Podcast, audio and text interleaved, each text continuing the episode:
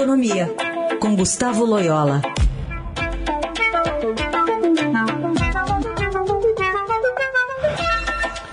Loyola, bom dia. Bom dia, Raíssa. Bom, um dos assuntos, a aprovação de ontem da, da PEC que aumenta benefícios sociais, é, em véspera de eleição praticamente, e o impacto a gente sabe que está sendo dito de 41 bi e 200. É isso mesmo ou pode ser mais? Bom, Raíssa, esse é um impacto calculado do ponto de vista dos gastos é, que vão derivar dessa, dessa emenda, né? Mas há outros uh, prejuízos, né, vamos dizer assim, é, que são muito mais é, perentes e perenes, né, e, e, graves a meu ver. Né? O primeiro é, é esse desmonte adicional aí da, das regras fiscais, né? Então uh, você banaliza a ideia de emergência é, e, e, e, enfim, para, para é, uma, uma emenda constitucional é, abrir espaço para mais gastos. Segundo, é a natureza desse gasto, né? tipicamente é, populista, são programas é, populistas é, que foram, que, foram que estão sendo implementados sem nenhum estudo adicional, sem nenhuma sem nenhuma sem nenhum aprofundamento sobre o impacto sobre as famílias. E, e se fosse algo mais, vamos dizer assim, estrutural, nós estaríamos falando um aumento do Auxílio Brasil mais permanente do que transitório.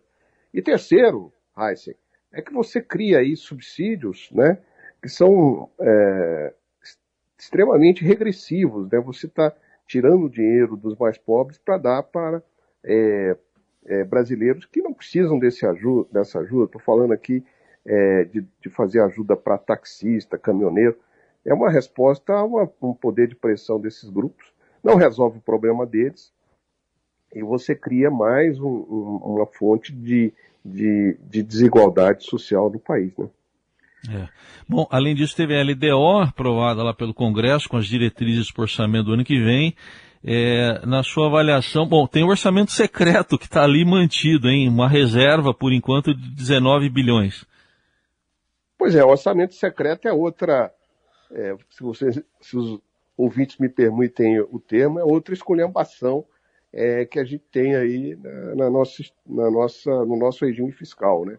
E a LDO, é, que é um, um, mecanismo inteligente né, de fixar as diretrizes orçamentárias, também tem sido, ignorada. Né? Então, a gente já viu na elaboração da lei orçamentária em outros anos que a LDO é seguida, mas é, não muito, né, vamos dizer assim. Então, fica isso, né? Nós estamos com sucessivos desmontes né, da, da, da, da no, nosso regime fiscal. Vamos lembrar aquela, aquela famigerada emenda dos precatórios, né, que institucionalizou aí o calote, né, a dívida, enfim, pelo menos de parcela da dívida do governo. Né?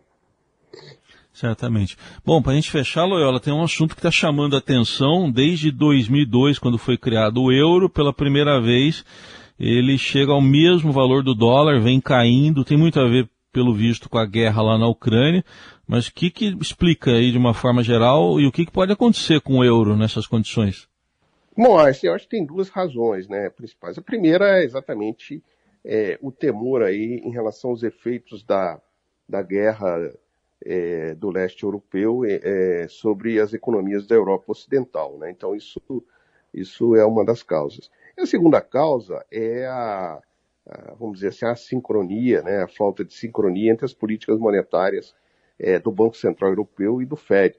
Quer dizer, o Fed está é, um, está aumentando os juros e, e, e, tem firmemente o propósito de elevar os juros né, para combater a inflação é, na economia americana. Enquanto que o Banco Central Europeu faz isso, é, deve fazer isso de maneira mais relutante e mais moderada, até por causa do, do, das questões relacionadas à guerra. Então, isso cria um diferencial favorável ao dólar do ponto de vista dos investimentos financeiros, enfraquecendo é, as outras moedas, né?